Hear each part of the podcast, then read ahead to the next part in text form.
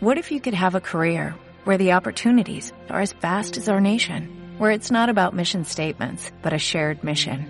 At U.S. Customs and Border Protection, we go beyond to protect more than borders, from ship to shore, air to ground, cities to local communities. CBP agents and officers are keeping people safe. Join U.S. Customs and Border Protection and go beyond for something far greater than yourself. Learn more at cbp.gov/careers. Hola,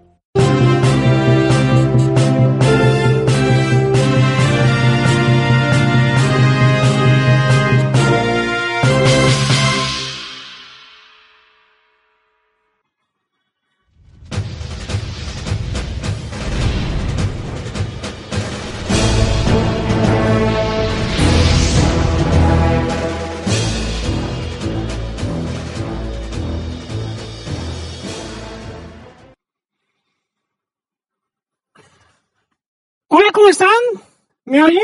¿Me oyen? ¿Me escuchan? Díganme en el chat si me oyen. ¿Si me oyen? ¿Me oyen? ¿Me escuchan? Sí, sí. Sí, sí, ya, ya me escuchan. Qué bueno que me escuchan. Oigan, hace mucho, mucho que no los veía.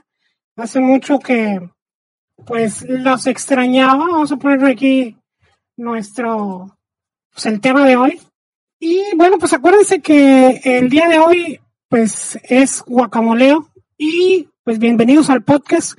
Antes que nada, quiero mandar un saludo a toda la gente que nos está escuchando, que nos está escuchando desde su automóvil, desde su casa, que están haciendo ahí la comida de, los niños, ¿no? La cena. Que están ahí, oye, ¿sabes qué? Comandante, estoy, eh, perdón, eh, tía, estoy escuchando lo que es el, programa. Este, ay, no, no, no, qué bárbaro. Siempre, es que ando, ando pensando, ando pensando, mi cabeza está en otra, en otra parte. Que qué bárbaro, qué bárbaro. Ahorita, ahorita vamos a hablar algo, o digo, ahorita acabo de tener una, pues una pequeña discusión, ¿no? Con el comandante, por eso estoy pensando mucho en él. Ya después les voy a decir qué es lo que pasó, qué es lo que pasó, pero bueno, este, pues se le perdió, se le perdió al comandante lo que son las cabecitas del Ironman. Me dice que no las encuentra. Al parecer alguien, alguien se las agarró por ahí, las que íbamos a rifar, pero esperemos que, que se encuentren por ahí.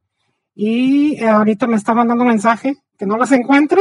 Esperemos que, pues alguien, a lo mejor la muchacha que, que le mueve ahí el cuarto, a lo mejor vio y dijo, oye, ¿sabes qué? Cada cabecita cuesta 600 pesos, ¿no? Entonces dijo, oye, no, no, no, no puede ser. Pero bueno, saludos, saludos mis queridos sobrinos. Mi nombre es la tía Herminia y estamos aquí el día de hoy, pues eh, teniendo un programa más. Acuérdense que es un podcast en el cual, eh, pues, hacemos todo lo posible para informarles a ustedes. Acuérdense que es algo que estamos intentando, estamos innovando, ya saben, aquí en Coleccionistas de la Vieja Guardia, el comandante y una servidora, estamos haciendo pues, lo posible para para poderles traerles, eh, pues ahora sí que toda, toda la información, toda la información y pues de la mano, ¿no? De la mano de nuestros amigos, los buceadores, poniendo ahí, ahí saludos a, a Julio, Julio Zambrano, ay, qué, qué tremendo ahí, qué tremendo es Julio Zambrano de eh, Quetzalcóatl, ¿no? Con coleccionables Quetzalcóatl y también pues eh, mando un saludo a los grupos, ¿no? A los grupos que nos están viendo ahorita, los, el, grupo abierto. Déjenme decirles que tenemos un grupo abierto, no cerrado, en donde ustedes pueden hablar y pueden eh, convivir. Y pues ustedes saben que tenemos un grupo de WhatsApp que no está cerrado, que no nada más los administradores pueden hablar y eh, que eso vamos a hablar más adelante, ¿sí? Porque eh, por ahí tengo, tengo ahí algunas cosas que comentarles. De hecho, eh, mientras llegan, eh, mando un saludo a toda la gente que nos está viendo ahorita, que nos está escuchando ahorita. Y eh, como estamos en vivo, como estamos en vivo, eh, voy a tener que serlo bastante descriptiva para poderles decir quiénes son los que nos están viendo, nos están escuchando el día de hoy. Bueno, nos están viendo porque es en vivo.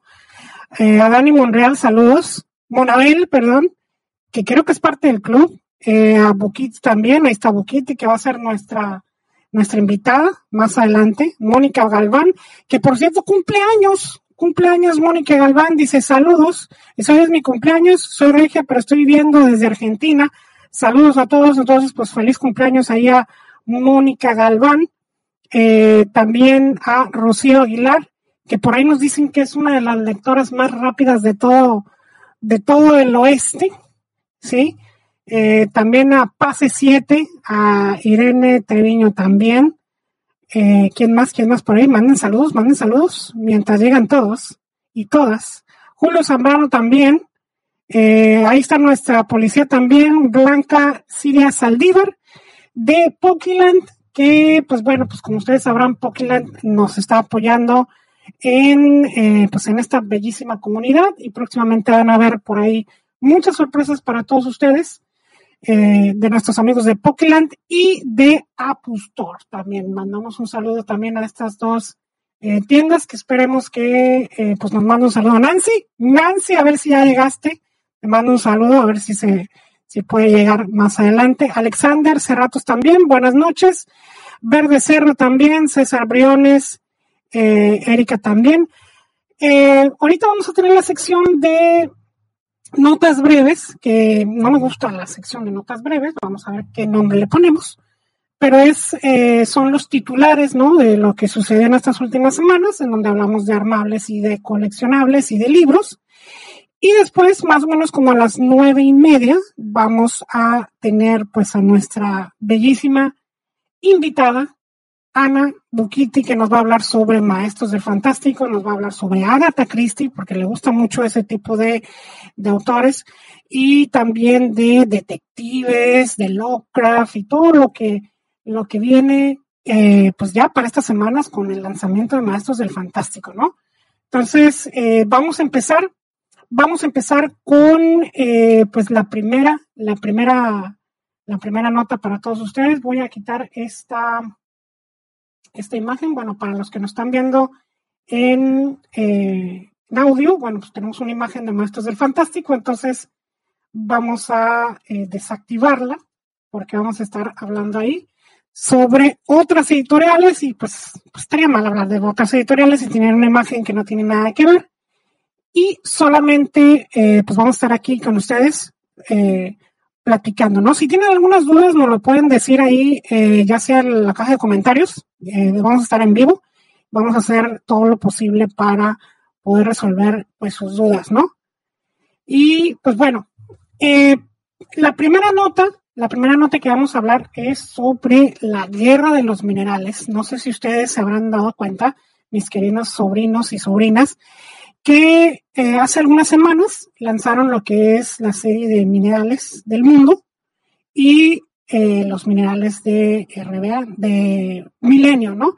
Dos colecciones que en sí se pueden decir que son pues casi iguales, con una diferente presentación, pero pues eh, primero empezó lo que es Madre Editorial, empezó con esta, esta colección y después después inició lo que es RBA. ¿sí? Eh, nosotros teníamos entendido por ahí un pajarillo, me dijo que la colección de National Geographic de los minerales iba a salir hasta pues tiempo después, ¿no? Estaríamos hablando por ahí de septiembre, por ahí más o menos, por ahí me habían dicho por ahí algunos buceadores, pero ¿qué fue lo que pasó? Que aquí estamos viendo que, como ustedes vean, pues RBA se metió, metió de de lleno, ¿no? Con esta guerra de coleccionables y adelantó su lanzamiento. Ahí es donde pues nosotros nos quedamos pensando y pues eh, el staff, el comandante, Blanca, eh, Rod Camacho, Nancy y Luis también, pues empezamos, nos, nos preguntamos entre todos en nuestras juntas qué hacemos, porque ustedes saben que hacemos unas juntas acá muy, muy largas, ¿no? Antes de preparar un programa. Y nos preguntaron, nos preguntamos de que, oye, pues, eh, si esto antes se había, si, se había hecho anteriormente, ¿no? De adelantar las colecciones. Porque si es así, pues, pues se pueden hacer con otras colecciones. Como que creo yo que a ustedes les gustaría ver unas colecciones que, pues, están esperando mucho tiempo, ¿no? Como Massinger. pero pues eso significa que se pueden adelantar las colecciones, ¿no? O eso también significa que no hay, no hay un orden en el mundo de la distribución de coleccionables o no hay una calendarización que se supone que debe de haber, digo, si son una empresa en la cual tienen logística, pues estamos hablando que aquí pues se carece de ese tipo de logística, ¿no? O sea, es así de que, ¿sabes qué? El editor dice, quiero pelear con este otro editor y le damos. Y así es, mis queridos sobrinos y sobrinas, la guerra de editoriales existe, la guerra de lanzamientos existe. Lo que saca un editor, pues obviamente se espera que el otro pues contraataque, ¿no? Y ahorita en cuanto a la guerra de libros y eh, coleccionables, pues RBA hasta ahorita pues va, va con todo, ¿no? O sea, si RBA eh, lanzara una colección que fuera de armables, pues olvídense, ¿no? O sea, de buenas que solamente maneja pura editorial.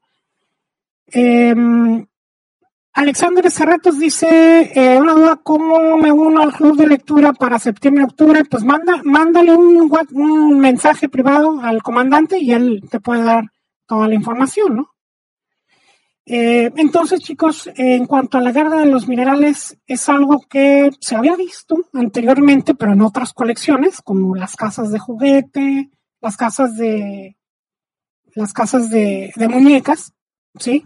Pero pues esto es lo más, lo más, este, lo más cercano, ¿no? Es algo nunca visto, la misma colección o casi, casi la misma colección en, eh, en una misma, en un mismo mes, ¿no? Entonces vamos, vamos a ver qué sucede con estos sobrinos y qué nos depara, ¿no? Sí, una, una, la de Milenio tiene 40 40 minerales y la otra pues tiene 100, ¿no? Entonces, como ustedes sabrán, eh, Madre Editorial normalmente las colecciones que maneja pues no son muy, muy extensas. Y pues bueno, pues aquí tenemos a este, los de RBA que se aventaron con esta eh, colección, que de hecho es un relanzamiento, ¿eh? Es un relanzamiento con eh, esto de los minerales. Y pues bueno, pues vamos a la siguiente, vamos a la siguiente. como ustedes sabrán, para todos aquellos que les gustan mucho los armables, ustedes sabrán que hace algunas unas semanas por ahí eh, había llegado una noticia desde Europa que Eagle Moss Collection estaba eh, pues casi en, quiebra, ¿no? Entonces estábamos investigando ahí en el staff, pues, ¿qué onda con esta noticia de que eh, pues una de las, de las marcas más importantes en cuanto a colecciones, en cuanto a armables, pues eh, se, declaraba, se declaraba en, quiebra, ¿no? O sea, en administración, como dicen allá en, Inglaterra. Y todos, todos los, los, los, que estaban armando pues varias colecciones, pues se quedaron con sus, con sus colecciones incompletas, ¿no? Entonces, no sabían qué hacer, o sea, llegaron a una situación en la cual decían, oye, pues, este, ¿qué va a pasar con Eagle Moss? ¿Qué va a pasar con mis colecciones? ¿Qué van a pasar con, con, con mis armables?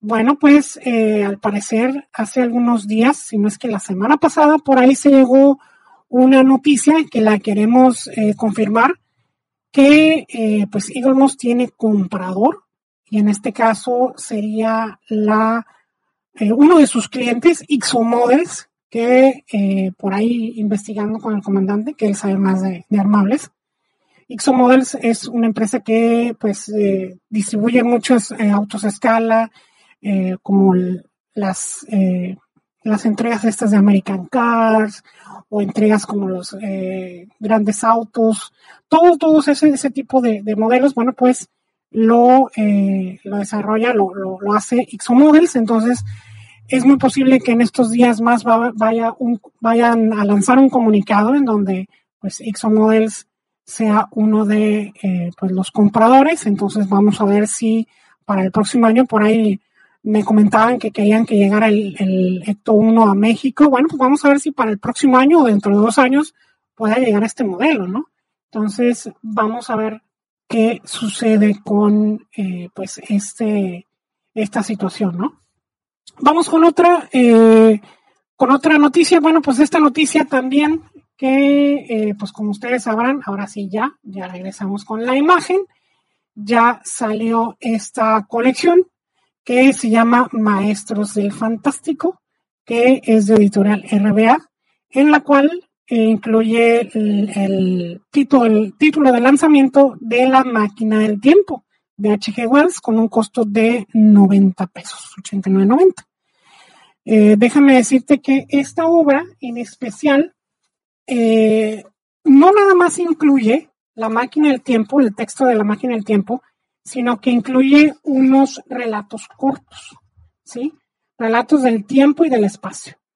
O sea, en cuanto a lo que es la, el texto de la máquina del tiempo, son como alrededor de 110 hojas aproximadamente y después de ahí vienen 10 relatos cortos para que eh, pues eh, complementen lo que es el, pues ahora sí que todos los textos de, H.G. Wells, o sea, los cuentos, acuérdense que en esta colección no nada más tenemos la máquina del tiempo, tenemos el, hombre invisible y la guerra de los mundos, ¿no? De hecho, esto vamos a hablar más adelante con nuestra invitada para poder ahondar sobre esto, sobre qué, qué nos depara esta colección, cuáles eh, nos recomendarían seguir qué libros podrían ser los más codiciados para que estén ahí preparados sobre pues cuáles, cuáles vienen, ¿no?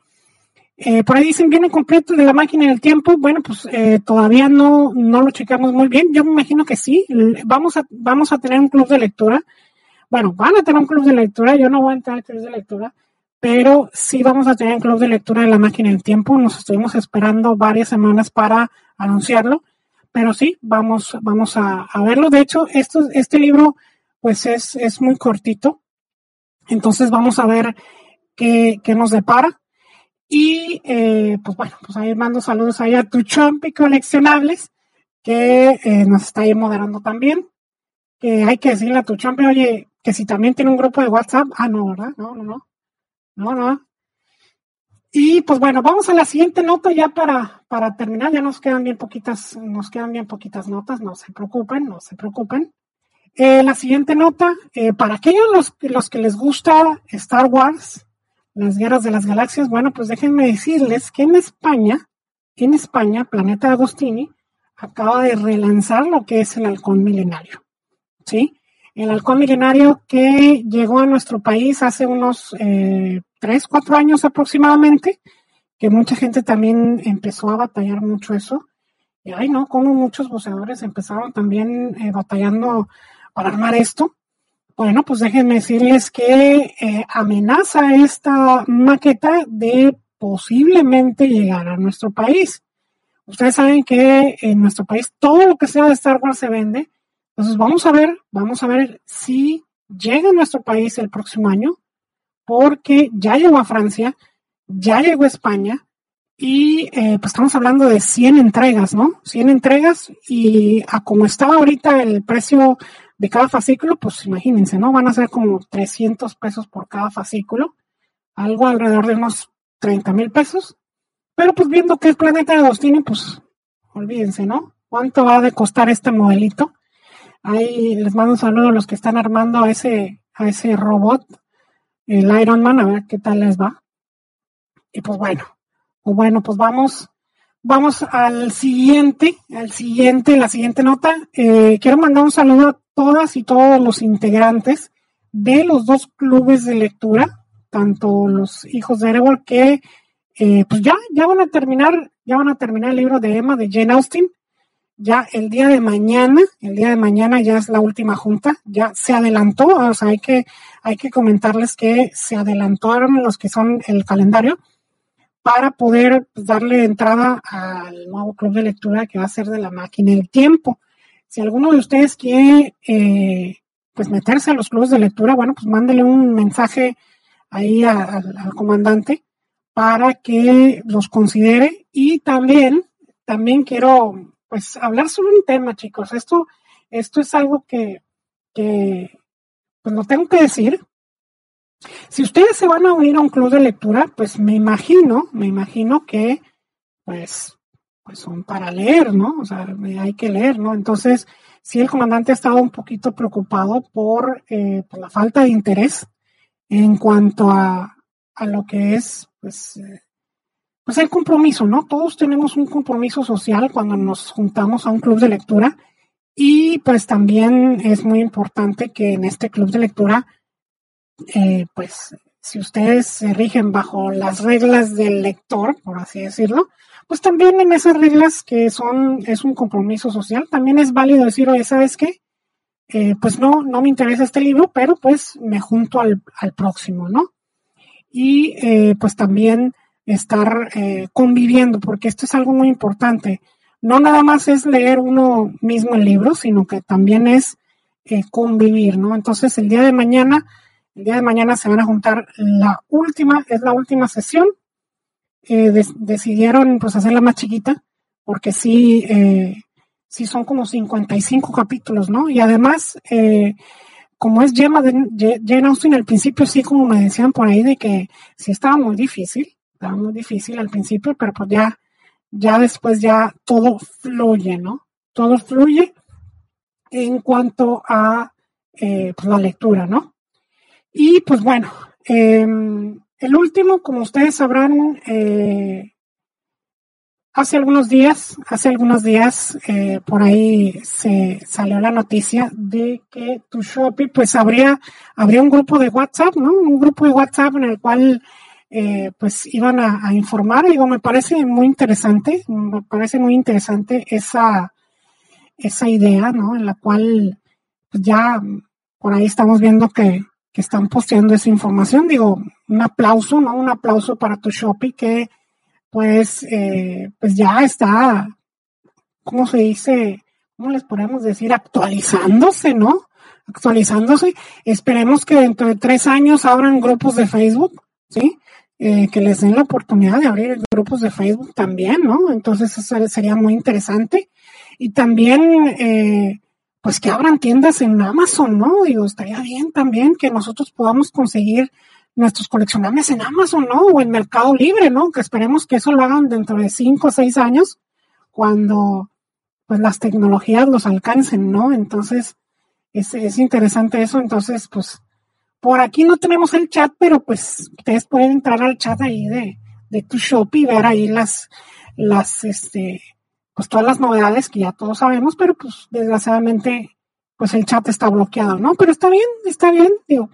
A mí en lo personal, si me dijeran a mí mi opinión, que yo sé que nadie me la dio, lo hubieran hecho en Telegram, hubiera estado más padre para, para hacerlo, para hacerlo más, más grande, pero está bien, está bien. Vamos a ver qué, qué más novedades nos dan por ahí los de tu Shopee. Y pues bueno, eh, ya para finalizar, eh, este, este chismecillo me, nos llegó por ahí a la redacción. Eh, por ahí estaban circulando unas fotos de alguien que estaba pues vendiendo pues, las cajas del mundial, ¿no? De Panini, ¿no? Entonces, es muy chistoso porque pues mucha gente empezaba a preguntar de que, oye, ¿cómo está eso? O imagínense una foto ahí de un chico ahí diciendo de que no, pues les vendo estas cajas de, de Panini y este, un precio pues muy, muy, muy menor, ¿no? Muy menor es de lo, de lo establecido. Y eh, pues resultó que esas, esas fotos pues era de cajas colombianas, ¿no? Ya sé, por ahí se hizo investigación y por ahí si nos están viendo nuestros amigos eh, boceadores, eh, pues una recomendación, una recomendación para todos ustedes. Ustedes saben cómo es Panini, ustedes saben cómo es esa editorial y mejor ni se metan en problemas, no abran cajas antes de tiempo, no intenten vender fuera del tiempo, porque eh, pues ya estamos, estamos viendo que pues hay mucha gente que está muy desesperada, ya sea por las bajas ventas de los álbumes, pero pues vamos a ver, vamos a ver qué onda. Por ahí se filtró una eh, imagen de, del álbum eh, plateado, ¿no? Plateado y dorado, entonces pues vamos a ver, vamos a ver qué, qué sucede, ¿no? Y pues bueno, eh, por, por este momento pues terminamos las notas breves. Son las 9.25, mira, bien, bien a tiempo, ¿sí? No como en otros programas, no como en otros, como otros youtubers por ahí, que se la pasan hable y hable y hable, ahí como el comandante que, se la pasaba hable y hable y que se extendía y no, no, no, no, aquí just in time, just in time, mando saludos, dejen más, estoy, me estoy tomando, es más, de hecho estoy tomando un vampirito, saludos a las, a las que les gusta leer y tomar al mismo tiempo. Ay, Dios, ya llevo como tres copas. Pero bueno, em, es momento, es momento de eh, pues presentar, presentar a nuestra invitada.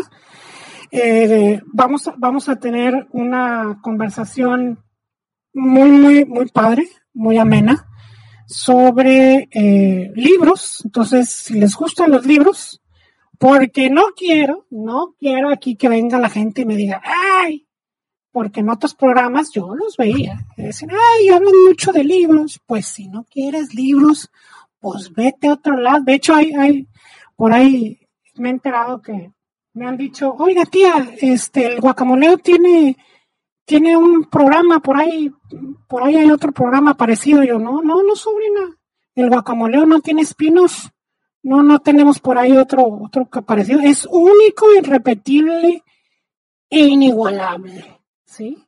Ustedes saben que, hacemos todo lo posible, batallamos, batallamos, chicas y chicos, para poder tener este espacio. Ahora sí que pagamos una suma muy fuerte de dinero e información al comandante.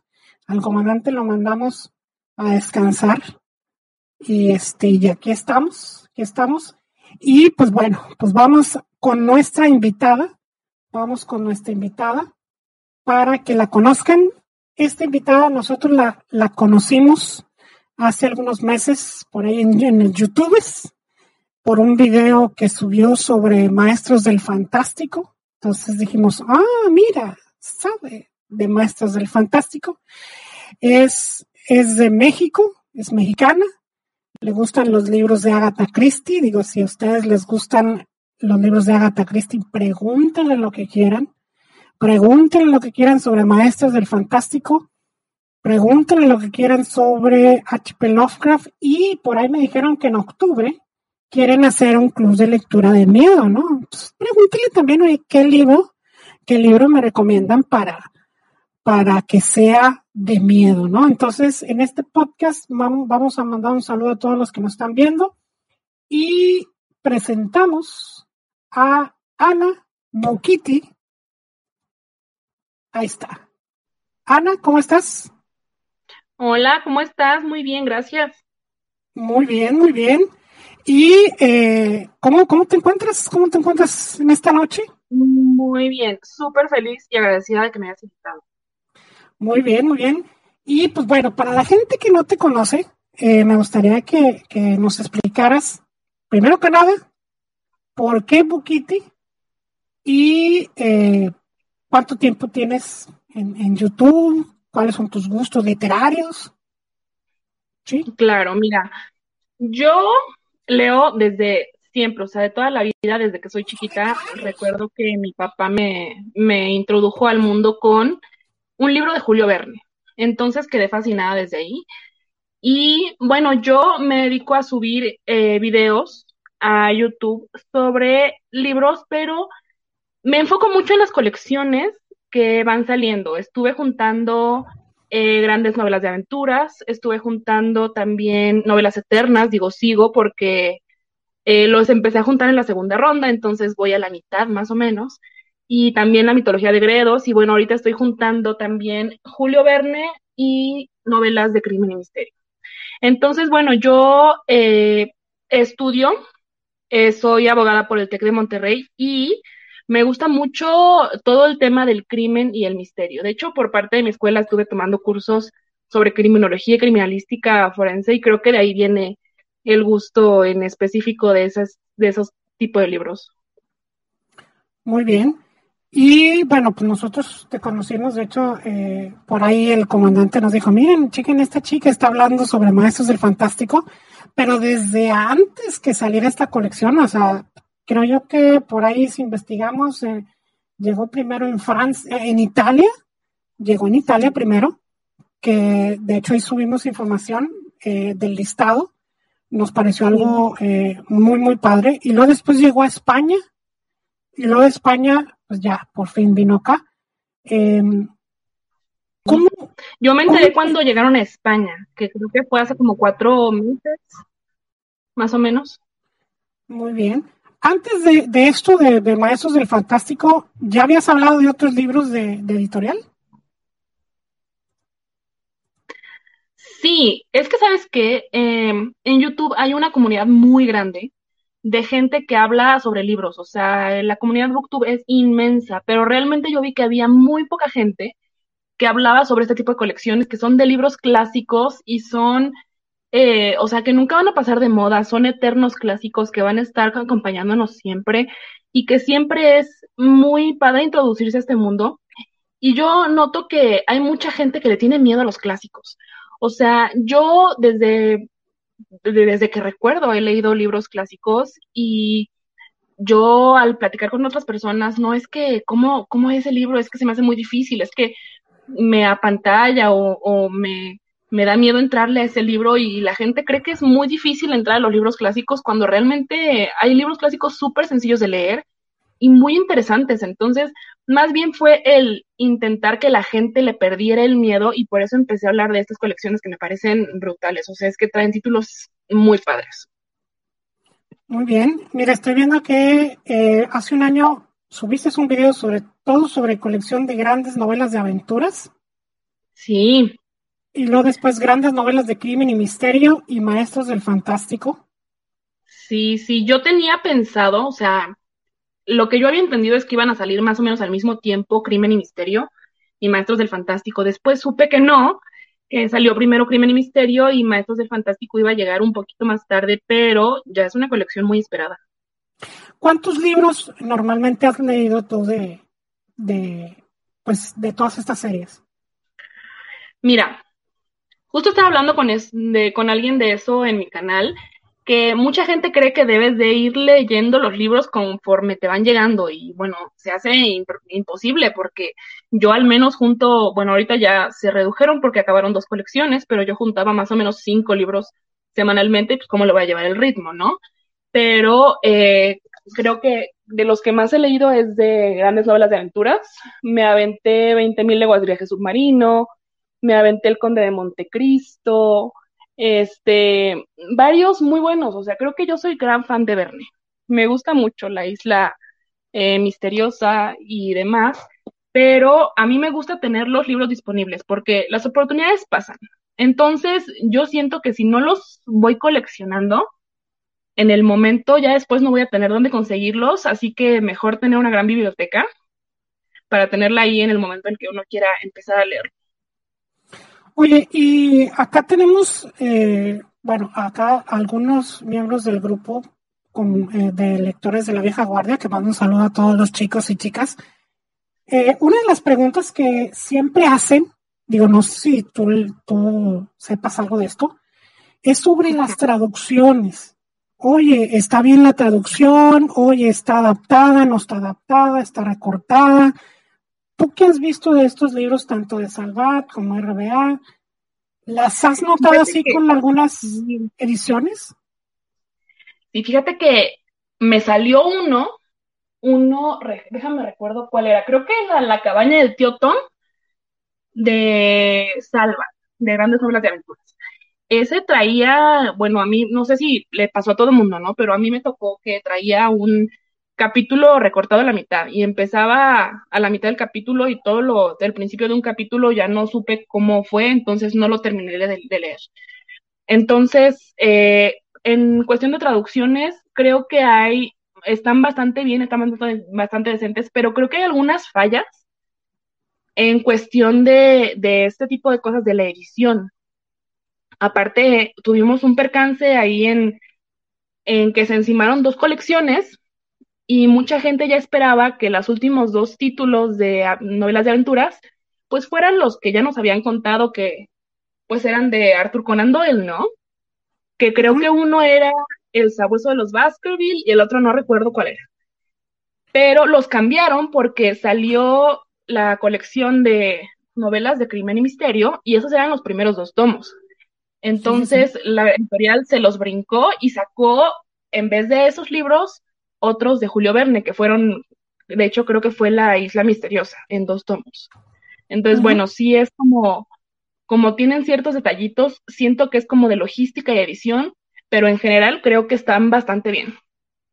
De hecho, quiero mandar un saludo a, a las que coleccionan libros en bolsa, porque ahorita van a ir a, abrirlos uno por uno, porque sí hay, hay mucha gente que colecciona libros en bolsa. Y, y yo recuerdo que mucho eh, el comandante les dice, ¿no? De que, oigan, tienen que abrirlos. O sea, tienen que abrirlos todos. O sea, porque no saben si realmente. Exactamente, no saben si realmente estén completos.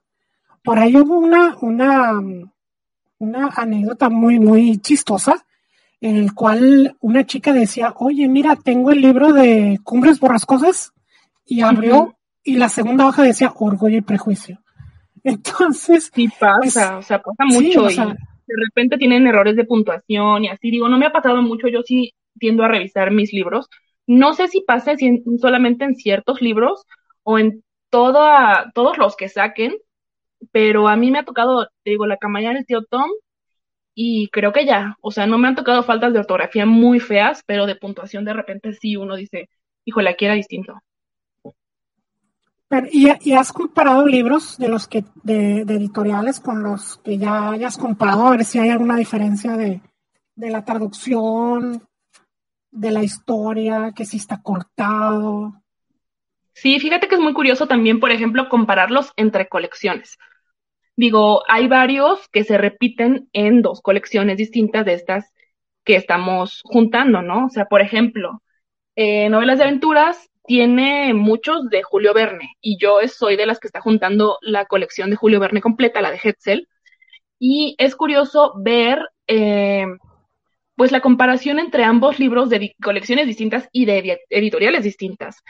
Entonces, eh, al menos yo vi el de 20.000 leguas de viaje submarino, y trae eh, discordancias, pero no, no descontextualizadas, es decir, dicen lo mismo de una manera diferente. Entonces, supongo yo que el traductor es distinto, pero no necesariamente quiere decir que uno esté mal y el otro esté bien, o sea, son distintos.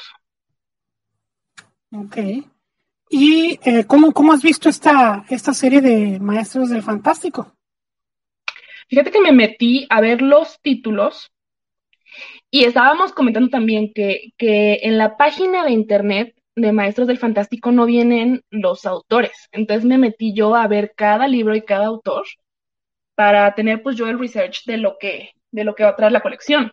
Yo soy gran fan de el trabajo de Lovecraft, o sea, creo que es lo mejor y lo que más me llama la atención de la colección pero también conozco muy bien a Arthur Conan Doyle, pero más bien en sus libros sobre Sherlock Holmes, no en sus libros de otro tipo de, cosas. Únicamente conozco el del mundo perdido, este ya lo leí, porque también está en la colección de aventuras. Eh, tenemos autores como H.G. Wells, Mary Shelley, Jack London, que también se repiten mucho en aventuras, pero son títulos distintos de ese autor. Entonces digo, está padre porque vas haciéndote una biblioteca muy amplia de este autor, pero en temáticas distintas, porque un mismo autor puede escribir sobre varias cosas distintas. Edgar Allan Poe, bueno, ni se diga, o sea, es de lo más conocido que hay, y Julio Verne también veo que hay dos, tres, y curiosamente hay un libro de Julio Verne que no viene en la colección de libros de Julio Verne de Hetzel, que es, creo, el de un periodista del 2889. Ese título es el único título de Julio Verne que no viene en la colección de Julio Verne de Hetzel y me hizo muy feliz que viniera en esta nueva colección de Maestros del Fantástico. Ahorita los, los boceadores de, ah, déjamelo, punto, lo voy a vender en 300. sí, justo, yo ese libro lo, busqué en internet porque dije, ¿cómo no, cómo no va a venir? O sea, en, en esta colección de, de Julio Verne, ¿no? O sea, ese libro yo ya, ya lo tenía en la mira desde hace mucho tiempo y las ediciones que encontraba en internet eran muy, o sea, o, muy económicas, que tal vez no traigan las mejores traducciones o las mejores ediciones, o nada más los PDFs en internet. Entonces dije, bueno, ¿y dónde voy a conseguir este libro en una muy buena edición? Y pues llegó Maestros de Fantástico y lo trae justamente. Pues mira, son 190 pesos. Eh, también hay que considerar de que es muy posible, digo, es muy válido, que a lo mejor lo suban de precio. Digo, ya últimamente nosotros pensábamos que esto no se veía en, en, los libros, que no iban a aumentar de precio, pero... pero ya pasó con todas las colecciones. Ya pasó con todas las colecciones.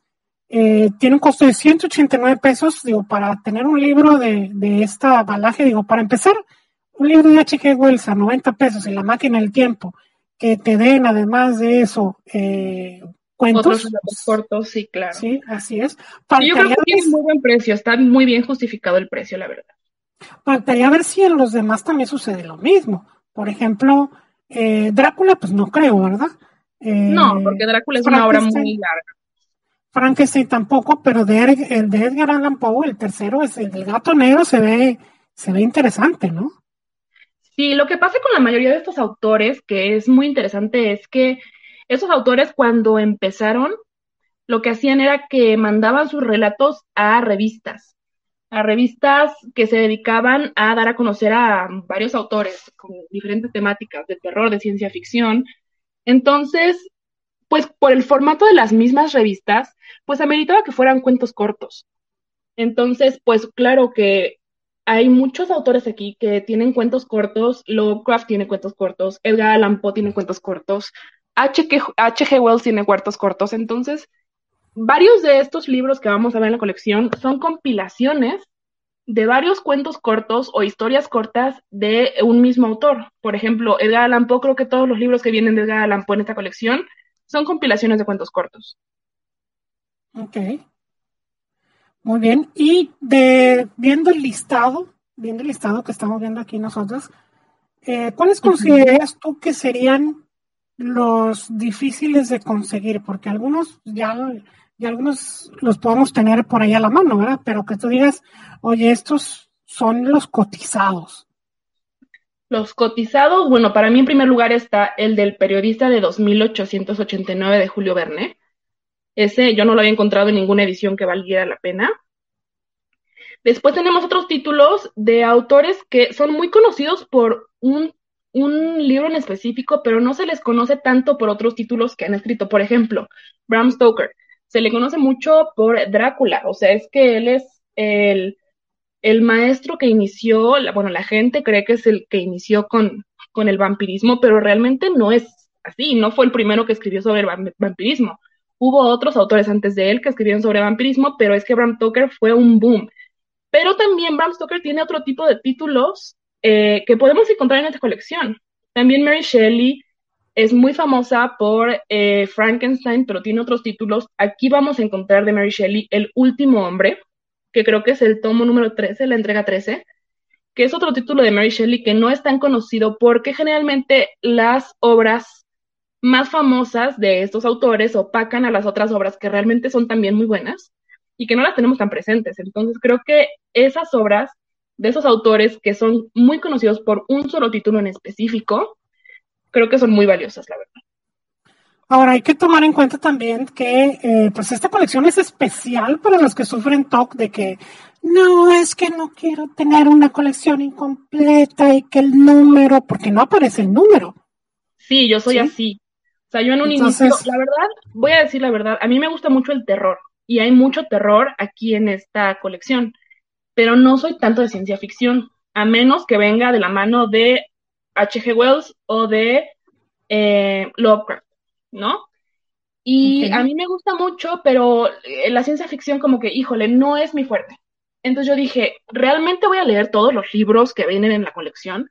La verdad es que no, yo hice una selección de algunos títulos que me llaman la atención y hay otros que hice research y estuve buscando este sinopsis y demás. Y hay unos que de plano la verdad es que no me llaman la atención y no voy a leer. Entonces el hecho de que no traiga un número en el lomo a mí me tranquiliza muchísimo. O sea porque yo diría híjole es que el ver ahí el numerito y verlo incompleto como que me, me estresa y voy a terminarlos comprando nada más por el mentado número, pero la verdad es que a mí me tranquiliza mucho que traiga así el lomo nada más con la ilustración. Creo que es un apoyo muy grande para las personas que quieren hacer nada más una selección de ciertos títulos y se acabó. Muy bien. Y Pues bueno, eh, en esta colección de Masters del Fantástico, pues es fantasía, terror, horror. En cuanto a los libros de Lovecraft, ¿cómo, cómo ves los libros de Lovecraft aquí en, en esta colección? Está padre la selección porque vienen varios, pero es que hay un tema aquí con Lovecraft. O sea, mucha gente conoce a Lovecraft y eh, toda la mitología Lovecraftiana y es difícil de entender, o sea, porque es, es verdad, Lovecraft es muy amplio. ¿Qué hace este autor? Él es el precursor, el primero que escribió sobre horror cósmico, horror sideral, horror de otras galaxias y espacial, interespacial y demás, ¿no? Entonces, pues él al ser el precursor de este, de este género tan, tan padre y tan, con tanta área de oportunidad, pues se crea un universo literario de código abierto. ¿Qué, ¿Qué quiere decir esto? O sea que él crea una mitología, él habla de la creación del universo, habla de ciertos dioses que al mismo tiempo son horrores o monstruos, si se quieren ver así, y él tiene un círculo de otros escritores que aportan a su literatura. Entonces, pues es un universo literario de código abierto, o sea que hay muchas cosas que escribieron otros autores que forman parte de su literatura, que también son canon y que Lovecraft las tomaba como canon, o sea, decía, esto sí es válido y esto sí es parte, a pesar de que yo no lo escribí.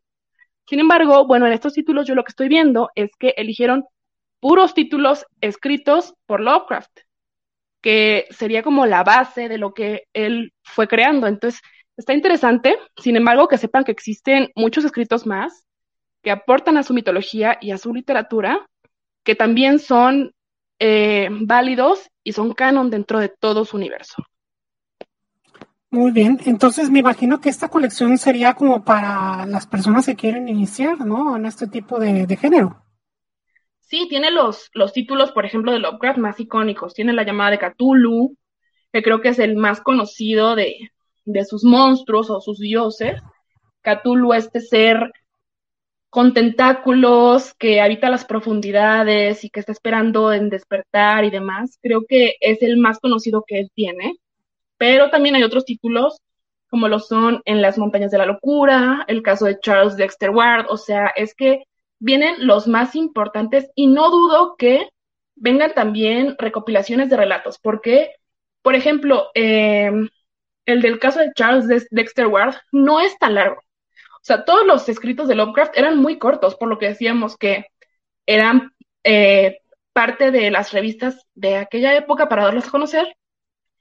Entonces, sus relatos son muy cortos. Entonces, yo lo que creo es que los libros de Lovecraft nos va a pasar así como la máquina del tiempo, que viene un título, pero también nos van a compartir más títulos de Lovecraft. Es yo a lo que le apuesto, estoy casi segura, que nos van a compartir más cuentos cortos de Lovecraft en estos títulos. Sí, porque eh, he estado checando, por ejemplo, el, la número 26, la sombra, la sombra sobre Innsmouth, pues está muy cortita, ¿no? sí, es muy cortita. ¿Y cómo le vas a hacer para, para rellenar 160 hojas como mínimo, ¿no? Que es, es lo que se puede imprimir, ¿no? De hecho, hay otras, hay otras, eh, hay otras eh, colecciones, que de hecho vamos, vamos a hablar de esas colecciones, que son las de Crimen y Misterio.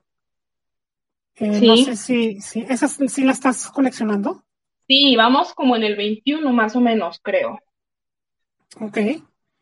Y sí, sí, eh, de hecho van a meter algunas colecciones, van a vender la del caso de Charles Wester Ward.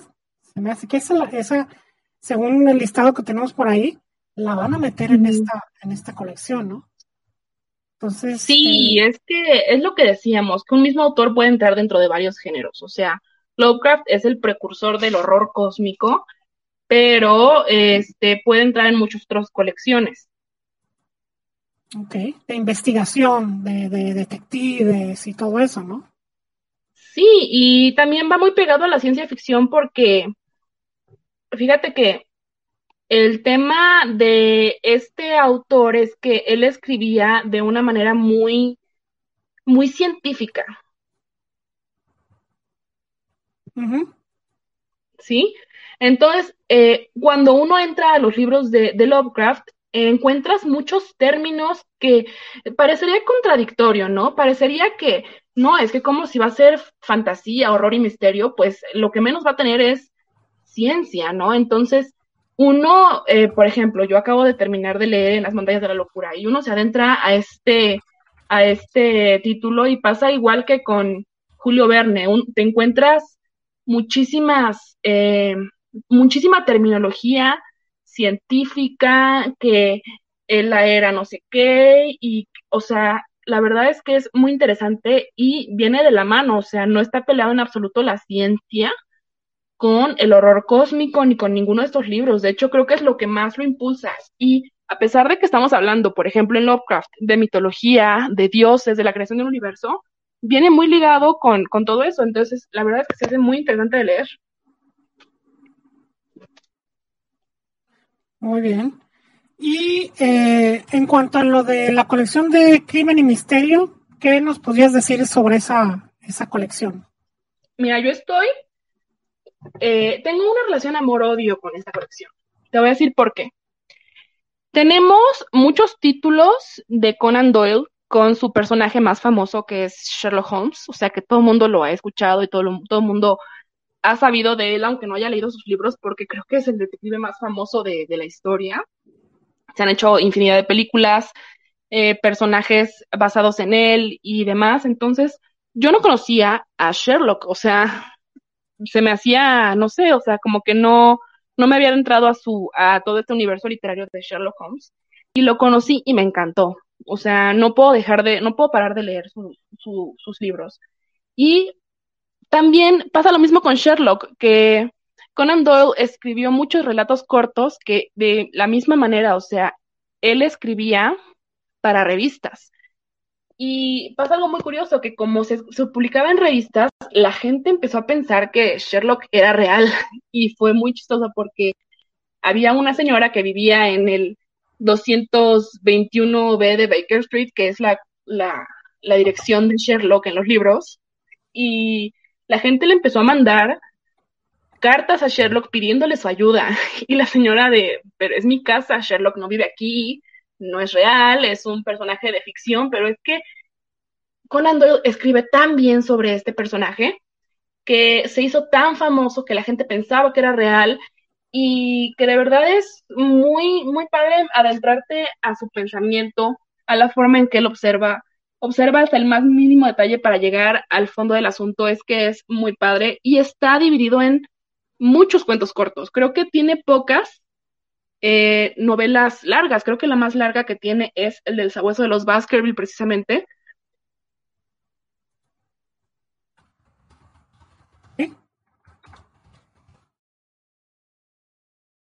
Se cayó.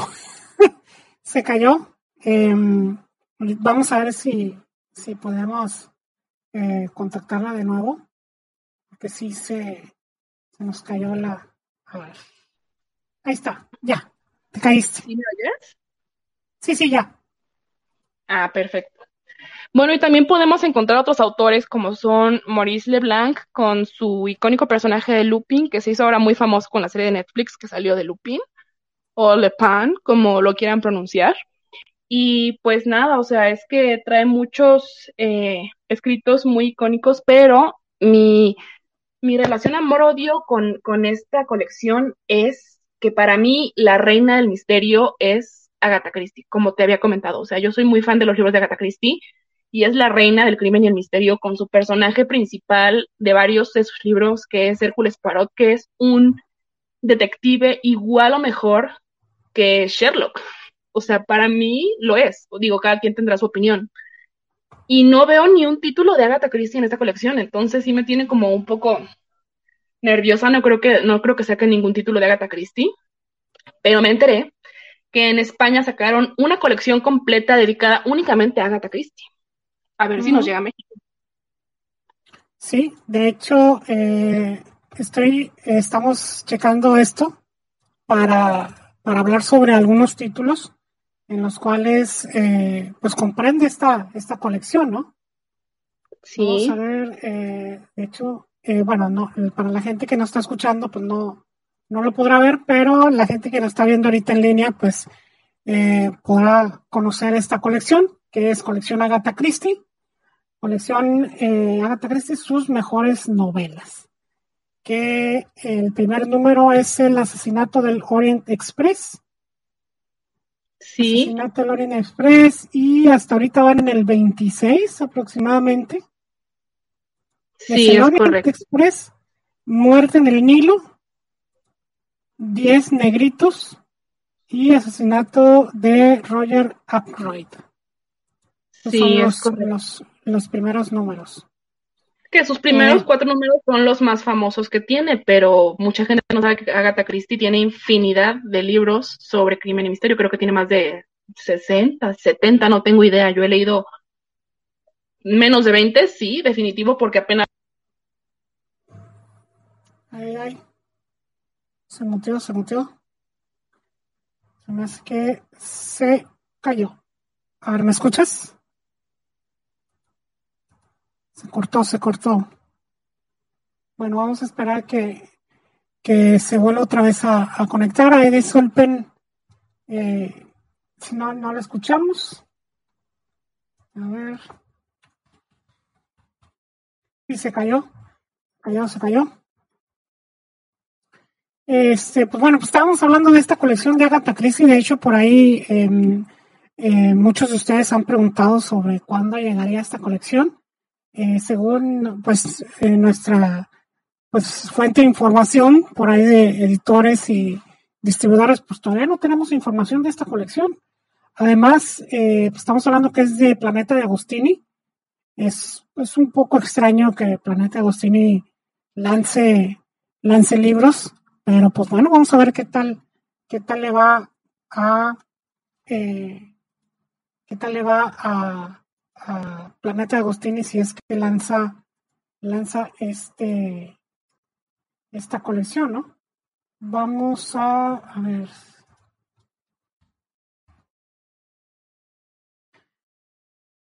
A ver. Sí, se nos, se nos cayó nuestra invitada. Vamos a ver si podemos si podemos eh, comunicarnos con ella. Como quiera, pregunten, pregunten aquí en el chat si tienen una duda. Pregunten aquí en el chat si tienen alguna duda sobre una colección, un título, para que nuestra invitada nos pueda responder también eh, sus preguntas. Acuérdense que vamos a estar aquí un ratito más para, eh, para todos ustedes, ¿no? ¿Me escuchan? Ya, ya, ya, ya perfecto, se cayó de repente la conexión. ¿En qué estábamos? ¿En qué me que ya no supe qué, es que me escucharon y qué no estábamos hablando sobre, eh, sobre la colección en sí de, de, Planeta de Agostini, de Agatha Christie. Ya, bueno, les estaba contando que eh, los primeros títulos son sus títulos más famosos, pero mucha gente no sabe que Agatha Christie tiene muchísimos títulos más. De hecho, para quienes no lo sepan, es la escritora más vendida de la historia. Y uno de los libros, que es precisamente Diez Negritos, está dentro de los 10 libros más vendidos de toda la historia. Imagínense la magnitud que tiene o que tuvo esta autora británica. Entonces, tiene dos personajes principales que son como de los más icónicos, que es Hércules Poirot, que es un detective británico muy al estilo de Sherlock Holmes, pero es muy distinto porque Sherlock Holmes es un detective muy dinámico que mete las manos y hace experimentos y es muy intuitivo, pero se arriesga. Y Hércules Poirot es un detective de mayor edad, con mayor experiencia y que no mete las manos para nada, todo lo hace por medio de la observación, de la entrevista y con eso es suficiente, basta, perfecto para poder eh, resolver cualquier misterio que haya, ¿no? Y otra que es también muy famosa es Miss Marple, que no es precisamente una detective, que más bien es una señora, que en sus libros le llama pues una señora solterona, que es como una viejita. Pues su hobby es misterios, a resolver misterios y tiene un don de observación impresionante. Muy bien. Cinco libros que puedes recomendar para las personas que están interesadas en iniciar con la lectura de, Agatha Christie. O los más importantes. Uy. Sí. A ver, ¿podrías repetir otra vez? Que se, se cortó. Ay, se cayó. Se cayó, se cayó. Ahí, ahí disculpen. Eh, tenemos ahí unos pequeñitos problemas técnicos. Está cayendo nuestro invitada.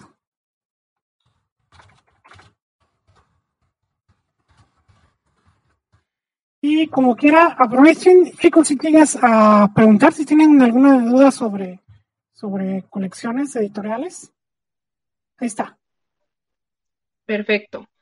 Te decía, definitivamente el mejor de Agatha Christie para mí es Diez Negritos de lo que he leído hasta ahora, porque definitivamente no he leído todo lo que ha escrito la mujer, escribió la mujer, pero para mí el mejor es Diez Negritos. Sin embargo, eh, no no me parece el más fácil para empezar. ¿Por qué? Porque la dinámica de Agatha Christie es muy sencilla. Te mete 10, 15, 20 personajes de sopetón para que los vayas conociendo a través de, de su historia. ¿Por qué? Porque siempre tiene un homicidio. Siempre sus libros empiezan con un homicidio y hay que resolver el homicidio. Entonces la dinámica de ella es ver quiénes estaban ahí, hacer entrevistas, por medio de sus personajes, como lo son Hércules Poirot, que me están diciendo aquí en el chat que es, no es británico, es belga, es correcto, es belga, eh, pero la mayoría de, sus, de, sus intervenciones pues son en eh, Inglaterra, entonces sí es correcto, no es británico, es belga. Em, entonces, bueno, eso es lo que pasa con eh, Agatha Christie, te mete muchos personajes, los vas conociendo a lo largo de la lectura, y tal vez a mucha gente le puede parecer un poco agobiante que te metan tantos personajes y te puedes perder un poco. Entonces yo creo que los mejores libros para empezar con ella serían los que tienen menos personajes. Mi favorito para empezar con ella es el de cinco cerditos, porque literalmente es, como dice, cinco personas, cinco sospechosos del crimen y todo versa sobre esas cinco personas, entonces no hay pierde. Otro podría ser La Casa Torcida porque por mí los sospechosos son muy pocos. Entras a una casa, el, este libro trata sobre un viejito millonario al que alguien asesina. ¿Y quiénes son los sospechosos? Bueno, los mismos que sus familia, sus hijos, sus nuevas,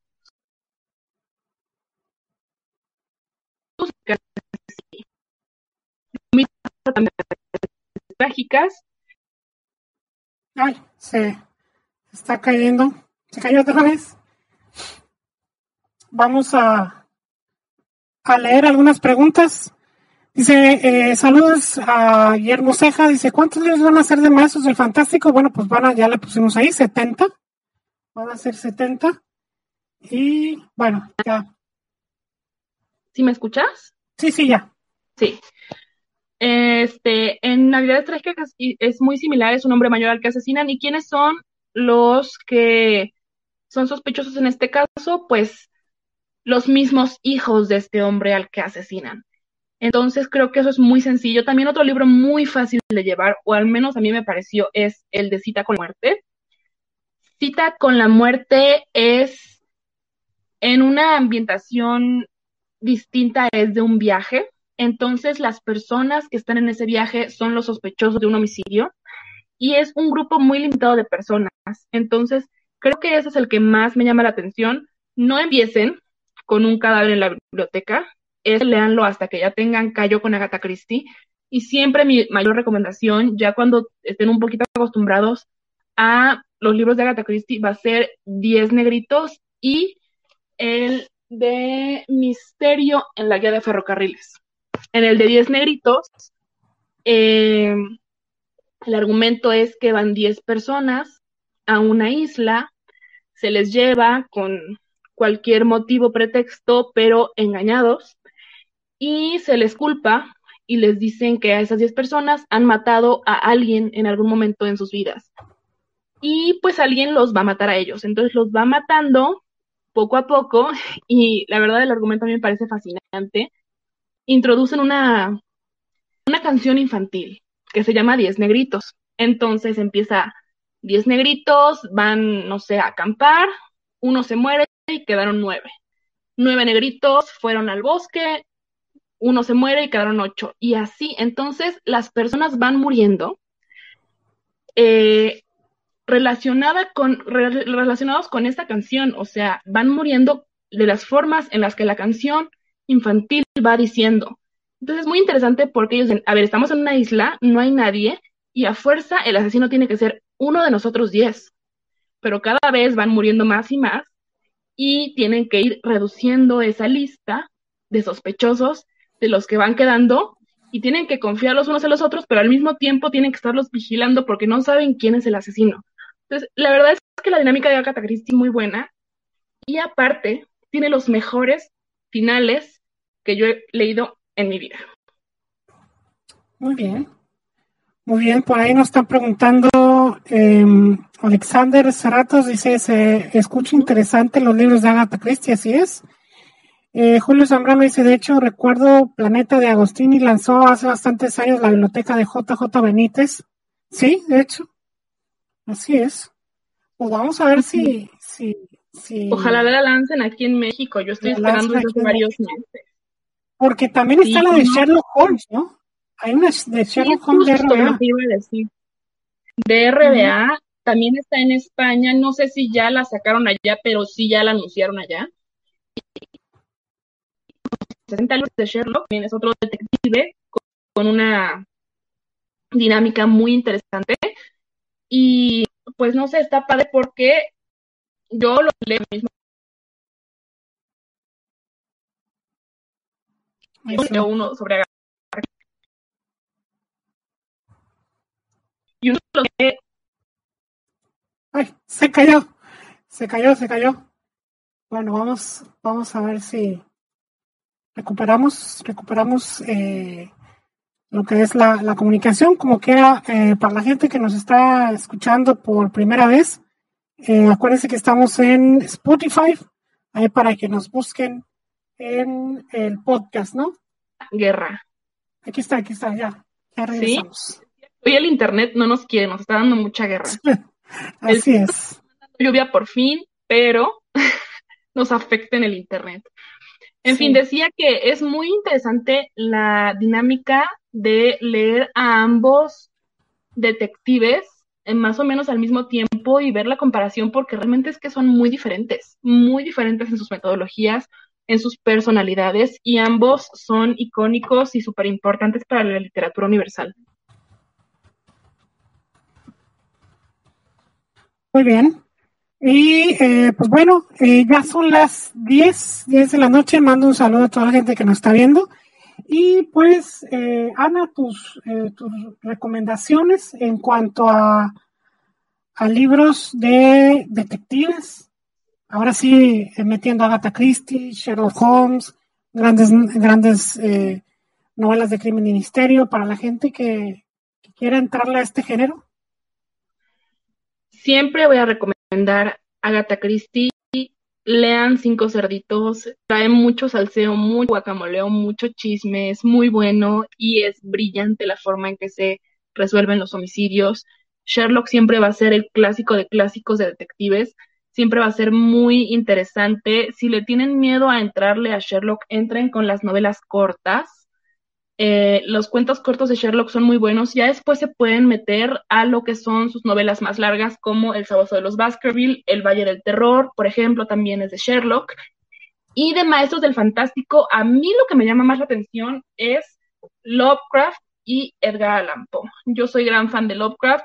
El universo literario de Lovecraft es súper vasto, es súper interesante.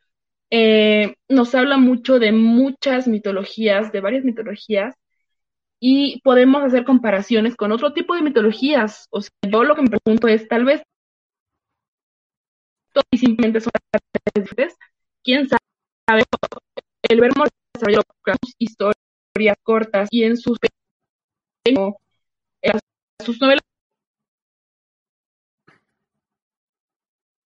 Ahí se, se, cortó un poquito. Se me hace que eh, nos comentaban que se está, está lloviendo por allá, ¿no? Está lloviendo por allá en, en la Ciudad de México. No sé si esté lloviendo por allá. Como quiera, eh, pues ya, ya vamos a, a, terminar el programa. Digo, ahí les pido una, disculpa.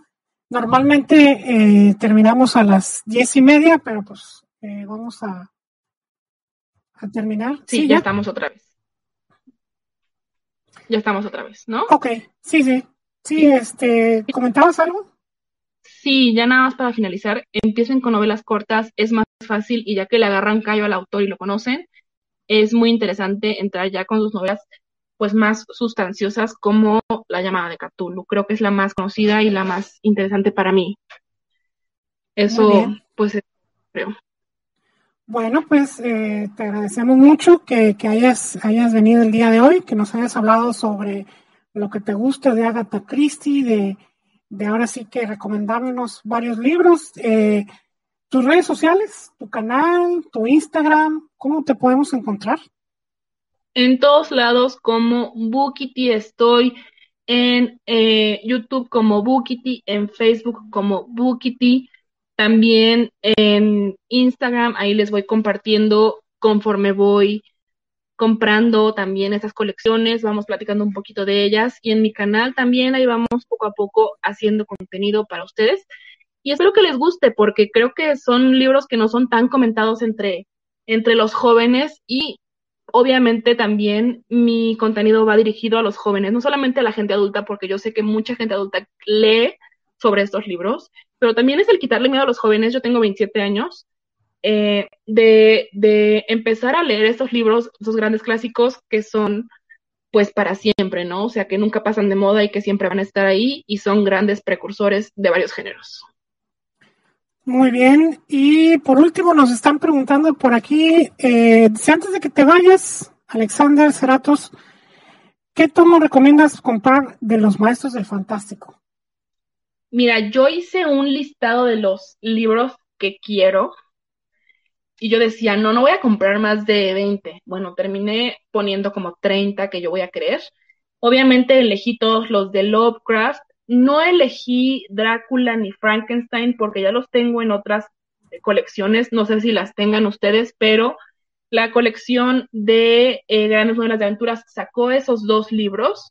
Entonces, Drácula y Frankenstein, que son el tomo 2 y 3, yo no los voy a comprar, pero definitivamente voy a comprar todos los de H.G. Wells y de otros autores que conozco también de el género, que son eh, Edgar Allan Poe, Robert Louis Stevenson y uno que, híjole, cómo le traigo ganas a ese libro, es el de Carmilla.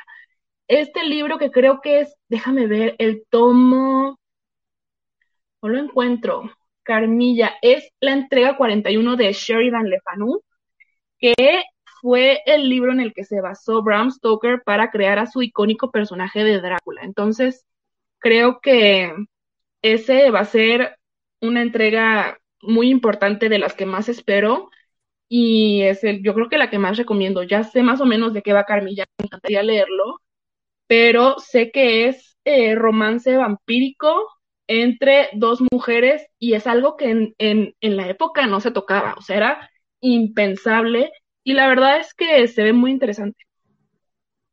Muy bien. Bueno, pues eh, terminamos la encuesta. Por ahí votaron 40 personas. que se basa con coleccionar maestros del fantástico el 80% algunos y el 20% todos. Bueno, pues ahí estamos viendo que por el hecho de no tener número, pues va a ser un poquito más fácil. La, Oye, es que en eh, temas de economía y espacio uno tiene que ver también cómo le hace. Así es, muy bien.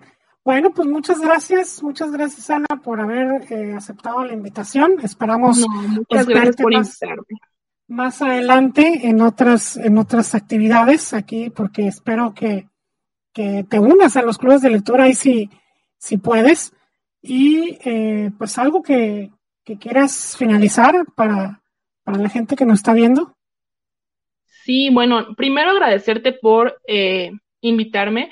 La verdad es que a mí me gusta mucho hablar de libros y a veces siento que somos personas muy particulares porque cuando algo te gusta de verdad hablas mucho sobre el tema y no necesariamente necesitas saber todo sobre un tema para que te encante y para para poder hablar de ello. Siempre estamos dispuestos a conocer y aprender más y yo en mi en mi canal siempre predico eso, el que todos estamos ahí para aprender. Yo aprendo de muchas personas que me comentan en mis videos y hay varias personas que llegan a mi canal para aprender algo. Entonces, siempre es muy padre poder tener este diálogo entre las personas que me miran y las personas que están en el Instagram y que no tengan miedo a aprender, o sea, que no tengan miedo a entrarle a ningún género. Eh, hay cosas que se nos dan más que otras. Yo cero leo romance, cero leo nada de eso, pero el terror, el crimen, el misterio, eh, el true crime, todo eso me fascina. Entonces, la única forma en la que vas a encontrar tu género favorito es probándolos todos. Tienes que leer un poco de todo para poder saber qué es lo que te gusta y adentrarte. O sea, lo que te guste, échate un clavado y pues investiga para que cada vez sepas más y nunca vas a dejar de aprender. Nunca se sabe todo, siempre hay algo nuevo que, aprender y de los libros creo que es la mejor forma de estarte cultivando siempre. Sí, eh, le mando un saludo ahí al comandante si nos está escuchando, que está en un club de lectura que el cual pues él, nos ha comentado que no es su género. él, a él le gusta más la fantasía y ciencia ficción y pues ni modo, le, le, le tocó agarrar el toro por los cuernos y, y dar el club de lectura de, de Emma, de Jane Austen. Claro, a este, veces toca, pero, pues, pues, sí. Nada es en vano, digo, es algo nuevo que se aprende. Así es. Muy bien, y eh, por ahí nos preguntan, Ana Fernanda Ruiz, el coche fantástico, ¿hay información? No, no, sobrina, todavía no hay información, esperemos que llegue el próximo año. Vamos a ver qué novedades hay.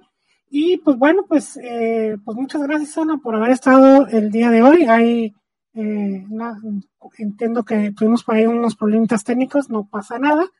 Y también a la gente que nos, nos escuchó, suscríbanse al canal de, de Ana, ahí búsquenlo como Boquiti también, ahí pueden, pueden ver ahí eh, pues todo su contenido.